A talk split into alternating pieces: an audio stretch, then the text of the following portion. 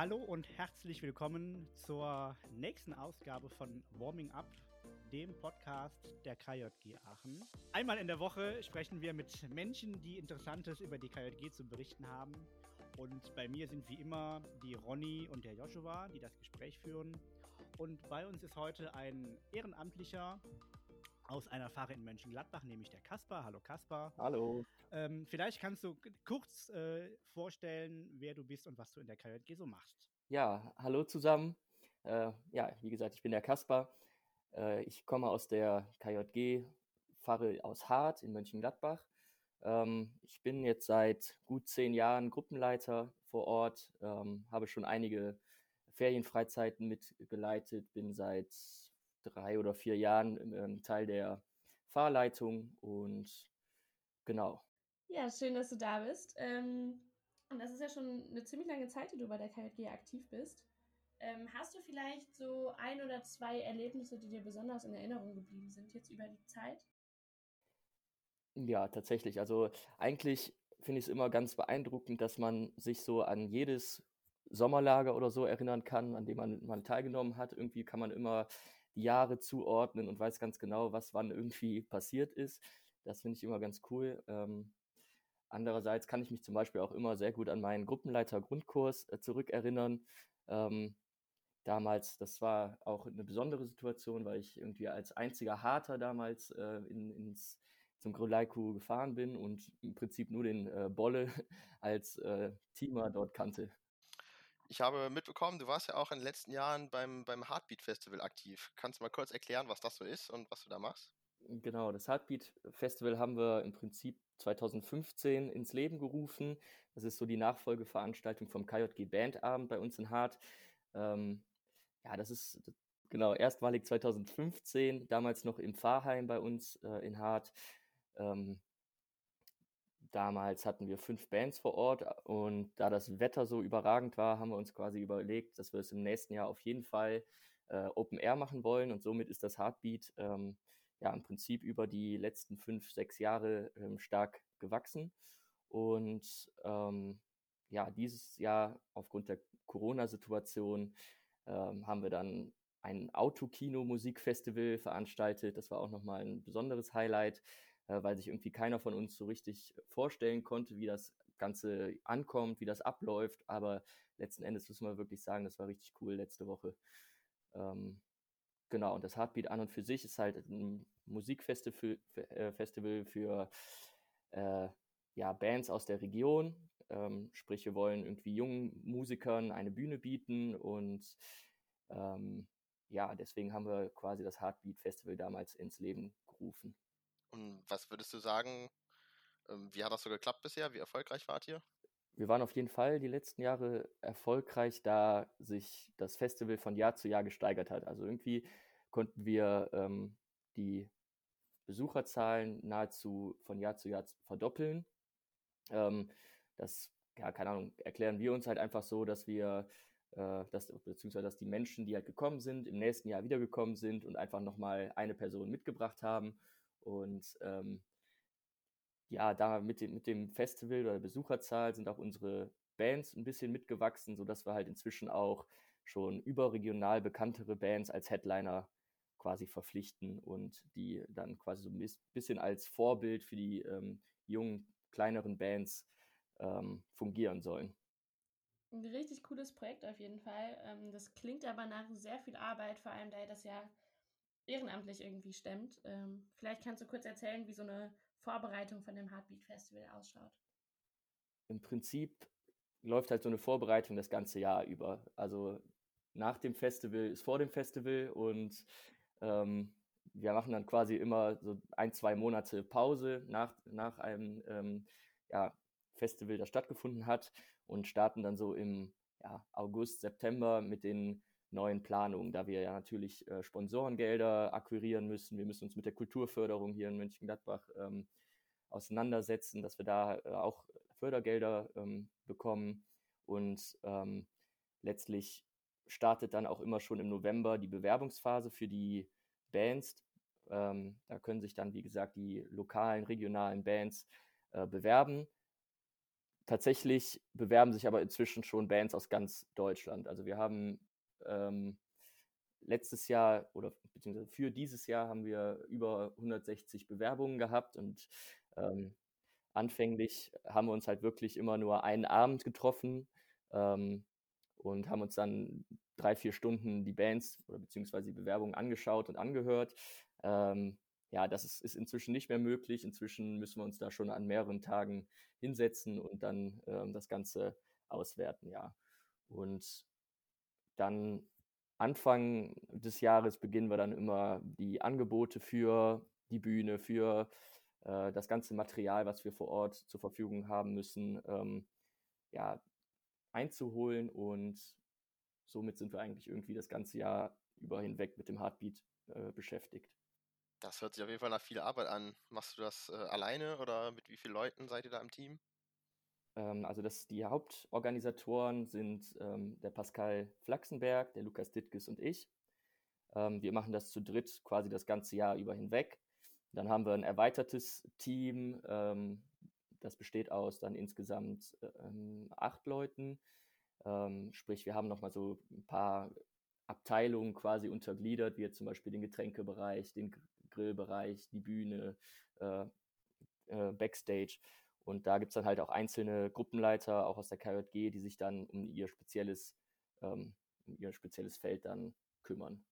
Ähm, du hast jetzt gesagt, ihr braucht mal etwa ein Jahr Vorbereitung. Die Zeit hattet ihr jetzt selbstverständlich äh, in der Corona-Zeit nicht für das Heartbeat Festival und habt es ja trotzdem auf die Beine gestellt. Äh, wie war das? Wie habt ihr das umsetzen können? Die letzte Zeit war tatsächlich ziemlich stressig. Also wir haben das Ganze also wir hatten das Heartbeat ja im Prinzip schon abgesagt, ähm, aufgrund der Corona-Situation. Und dann hat sich halt die ja, Tür geöffnet, sage ich mal, das im Autokino stattfinden zu lassen, da wir die ähm, Macher von dem Cine Drive in Mönchengladbach alle kennen. Das sind die ähm, alten Organisatoren vom Horst Festival und da wir sowieso mit denen schon jahrelang in Kontakt standen und ähm, Pascal und Lukas ja auch Teil der Horst Crew damals waren, ähm, haben wir dann den Kontakt hergestellt und mal nachgefragt, ob wir sowas da realisieren können. Und da hat das ganz gut reingepasst, weil ähm, ja die Cine Drive Veranstalter, die hatten sowieso geplant, eine Bühne aufzubauen und haben ja letzten Endes die letzten Wochen auch Konzerte und ähm, Comedy-Veranstaltungen ja, ähm, dort stattfinden lassen. Ähm, für uns war es dann halt wirklich stressig, weil wir alles dann quasi innerhalb von zwei, drei Wochen wieder neu umwerfen mussten. Wir mussten wieder äh, mit dem Kulturbüro kommunizieren, wir mussten wieder ähm, mit den Sponsoren kommunizieren, wir mussten Bands organisieren. Das war auch nicht so einfach, gerade ähm, den Headliner. Ähm, da haben wir wirklich innerhalb von drei, vier Tagen mit Hochdruck gearbeitet, dass wir da äh, ja, einen, auch wieder einen überregional bekannteren Headliner verpflichten können, was wir auch mit Flo Mega dann auch hatten. Ähm, genau, und das Schöne halt an diesem Jahr war irgendwo, dass wir uns quasi ins gemachte Nest setzen konnten. Weil äh, normalerweise, wenn man unser Festivalgelände so ein bisschen kennt, dann weiß man, das ist einfach mitten im Feld. Ähm, da ist nichts, da ist kein Wasseranschluss, da ist kein Strom, das müssen wir alles selber dahin verlegen. Und äh, dieses Jahr hatten wir alles parat. Wir hatten den Backstage schon aufgebaut, wir hatten die Bühne aufgebaut. Ähm, wir mussten im Prinzip nur mit einer ganz kleinen Crew äh, ja, den Ablauf des Tages dann irgendwie organisieren. Hm, wie läuft das denn normalerweise so mit den Bands? Also du hast ja gesagt, ihr bekommt äh, über 100 Bewerbungen aus ganz Deutschland. Sucht ihr auch noch aktiv so nach, ich sage jetzt mal, fetten Headlinern, die dann auftreten, die dann so in ganz Deutschland auch bekannt sind? Oder wählt ihr dann nur aus den Bewerbungen aus? Nee, also die Headliner sind tatsächlich von uns selber ausgewählt. Also da gucken wir meistens auch schon ein Jahr vorher, wer könnte im nächsten Jahr äh, vielleicht als Headliner äh, auf der Bühne stehen. Und da achten wir halt auch, dass es ähm, ja irgendwie schon überregional bekanntere Bands sind. So wie dieses Jahr wäre es ja Engst gewesen. Ähm, die sind schon ein bisschen, bisschen größer. Die kommen aus Berlin.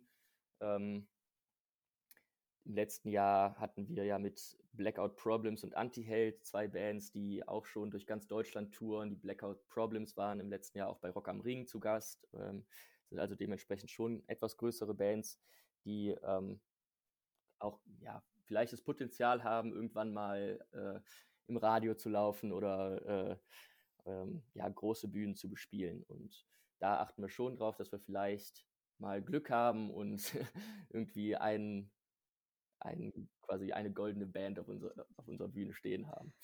Ja, sind auf jeden Fall äh, coole Bands, große Namen schon so. Ähm, wie viele Leute erreicht ihr denn ungefähr mit dem Heartbeat, wenn du das so sagen kannst? Ja, ja das, also die Zahlen sind natürlich immer ein bisschen schwierig zu äh, oder festzustellen, da das Ganze ja umsonst und draußen stattfindet. Ähm, dementsprechend haben wir keinen Ticketverkauf normalerweise. Dieses Jahr hatten wir natürlich schon Tickets verkauft, da wir auch ein bisschen mehr Kosten ähm, hatten. Die, ähm, in diesem Jahr hatten wir knapp 100 Tickets verkauft. Äh, damit waren wir auch zufrieden, weil ähm, das war so unsere, ja, quasi unser Ziel für dieses Jahr.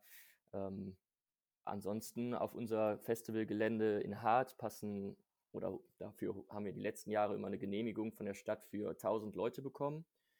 Ähm, letztes Jahr hatten wir auch tatsächlich das erste Mal, dass uns der ähm, Sicherheitsdienst die Mitteilung zukommen lassen hat, dass wir jetzt wirklich so knapp unter den 1000 Leuten sind, die gleichzeitig auf dem Festivalgelände sind.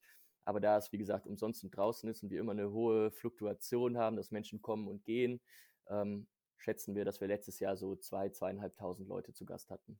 Äh, wenn du sagst, ihr seid zu dritt jetzt irgendwie in der, in der Hauptorganisation, erzähl doch mal kurz, wie erlebst du denn dann den Festivaltag selber? Ja, das ist eine gute Frage.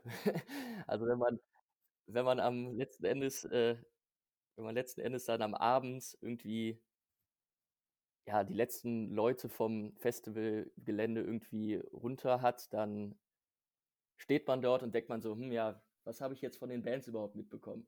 Also, also wir selber, wir bekommen das gar nicht so richtig mit.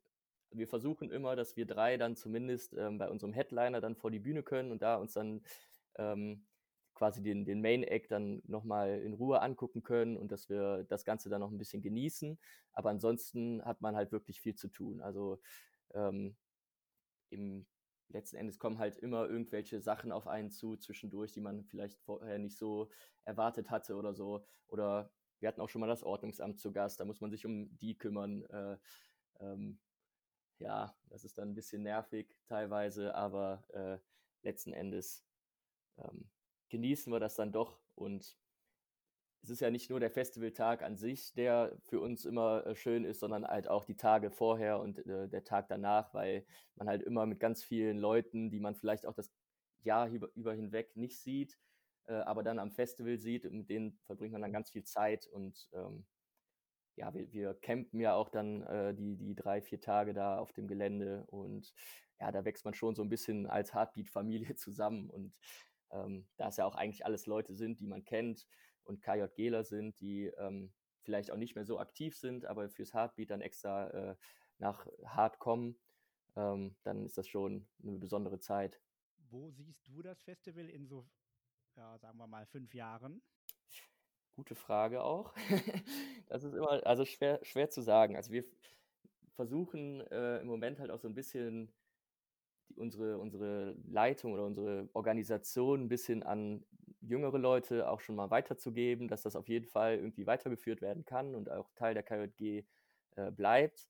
Ähm, wir hoffen einfach, dass es ja in, in der Form weiterhin stattfindet, auch in den nächsten fünf bis zehn Jahren und ähm, ja, wir auch das unser Festivalgelände oder den Platz, den wir vor, vor Ort haben, komplett ausnutzen können. Und ja, wer weiß, vielleicht, das ist immer ein Gedankenspiel, was wir haben, ähm, dass wir vielleicht mal auch auf zwei Tage gehen, weil wir halt auch so viele Bewerbungen haben, ähm, dass man einfach sagt, vielleicht fängt man schon freitagsabends an, hat da schon mal vier, fünf Bands, die auf der Bühne stehen und ähm, hat dann trotzdem noch den normalen Festivaltag am Samstag.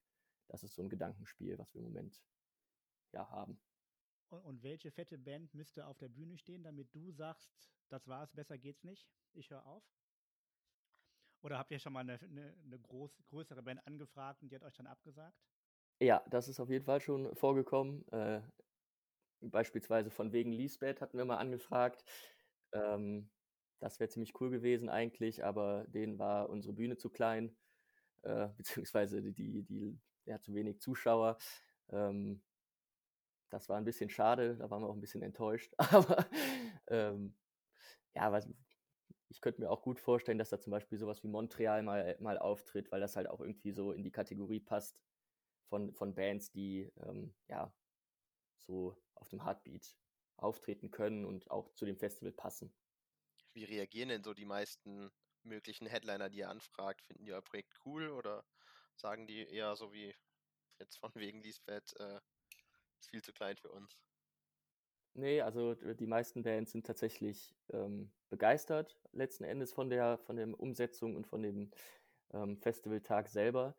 Ähm, ja, es ist halt so, dass wir im Vorfeld meistens ja keine Kommunikation so richtig mit der Band selber haben, sondern es läuft dann alles über Booking-Agenturen. Ähm, das heißt, wir kommunizieren immer nur über Dritte mit denen bis zum Festivaltag selber. Und ähm, ja, sobald die Bands dann da ankommen und man mit denen ins Gespräch kommt und dann auch am Ende nachfragt, wie hat es euch gefallen und so, dann sind die meisten wirklich begeistert, ähm, weil die halt auch gar nicht damit rechnen, dass, dass die ja hinkommen und alles irgendwie ehrenamtlich organisiert ist, dass das äh, ja quasi neben unserem Studium oder neben unserer Schulzeit oder neben unserer Arbeitszeit alles organisiert wird. Und dann ähm, ja, sind die Bands immer ziemlich begeistert und auch ja, viele Bands sagen auch, dass es äh, echt ein gutes äh, Gefühl oder Feeling ist, wenn die bei uns da auf der Bühne stehen und ähm, ja, die Leute sehen und Familien zusammensitzen sehen und so. Und genau, das ist eigentlich immer ganz cool. Es ist ja eine KLG-Veranstaltung und äh, so, wenn ich mal so zurückblicke, Musikveranstaltungen bei der KLG Aachen, da gab es jetzt länger auch nichts mehr außer dem Heartbeat. Und das lag tatsächlich auch daran, dass so Sachen wie Katholenrock und die, die Partys, die es immer gab früher, irgendwann auch nicht mehr gelaufen sind, weil dann einfach zu wenig Leute da waren. Jetzt ist das so, dass du sagst, ihr verdoppelt jedes Jahr eure Zahlen. Was ist denn da so das Erfolgsrezept, dass es bei euch gut funktioniert? Hm, ich denke, das ist zum einen ähm, ja so die, die familiäre Stimmung, die da auf dem Festival herrscht. Also wir haben, wir beginnen ja meistens um 12 Uhr mittags und ähm, dann sind logischerweise noch nicht so viele Besucher da. Ähm, es wächst halt quasi stündlich. Aber ähm, das Schöne ist, glaube ich, dass viele ähm, Familien auch einfach kommen, da wir auch zum Beispiel von der KJG aus dann da ein kleines Kinderprogramm aufstellen und so und die Eltern halt einfach unbesorgt ähm, ja ihre Kinder da auf dem Gelände spielen lassen können.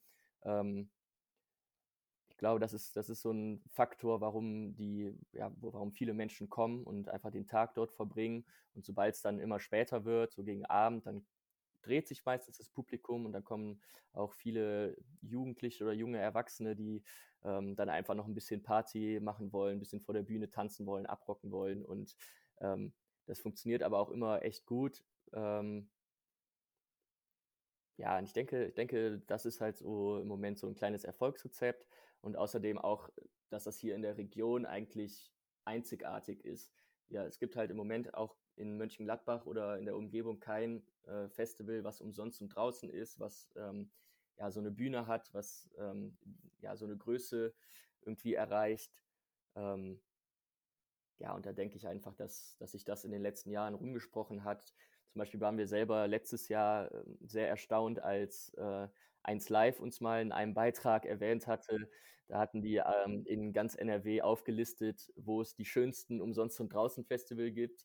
Und da haben wir uns auf einmal auch auf dieser Karte von 1 Live wiedergefunden, ohne dass wir denen im Vorfeld irgendwie eine Pressemitteilung geschickt haben, sondern einfach so auf einmal und wir so, okay, geil, ja.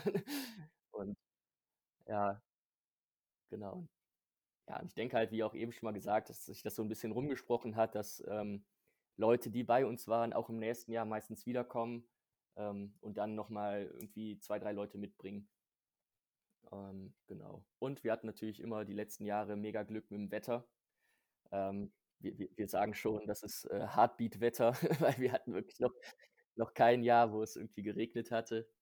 Ähm, deswegen kann es dieses Jahr Nee, dieses, dieses Jahr kann es ruhig regnen am Festivaltag, haben wir schon gesagt. Also wenn es jetzt am, 3, am 13. Juni dann dieses Jahr äh, gewittert oder regnet oder so, dann wäre uns das ganz rechts, wenn es dann äh, nächstes Jahr wieder alles gut ist. Ihr habt ja bisher immer so als Band, würde ich ja mal sagen, als, als, als Band immer so Rockbands eher eingeladen oder äh, dabei. Habt ihr schon mal überlegt, so andere Musikgenres auszuprobieren, so Richtung Elektronik vielleicht? Hm. Ja, haben wir, äh, beziehungsweise wir versuchen auch immer so einen kleinen Musikmix am Tag selber irgendwie zu haben. Ja, bei Elektronik ist es halt so ein bisschen schwierig, weil das ja auch mehr oder weniger eine kleine Nische ist. Ich glaube, da haben die die Musiker selber auch noch, ja, 'n bisschen Hemmungen, sich einfach mal zu bewerben. Ähm, ansonsten hatten wir auch wirklich die letzten Jahre immer versucht, ähm, ja, irgendwie verschiedenste Genres zu bedienen. Also, wir hatten ja auch schon zum Beispiel, äh, 'ne Reggae-Band da. Wir hatten als Headliner schon mal eine Hip-Hop-Band. Wir hatten, äh, ähm, ja, auch so Soul, Funk, die Richtung hatten wir auch schon mal auf unserem, äh, Gelände selber. Und es stimmt aber, dass sich das so ein bisschen hin dazu entwickelt hat, dass viele Bands so Richtung Rock oder Deutschrock sogar, äh, gehen. Ja, dann vielen Dank, dass du dabei warst, Kaspar. Es war auf jeden Fall sehr interessant. Ja, danke für die Einladung. Sehr gerne, genau. Und äh, nächste Woche gibt es dann die nächste Folge. Und bis dahin könnt ihr uns gerne auf Facebook, Instagram und Twitter folgen.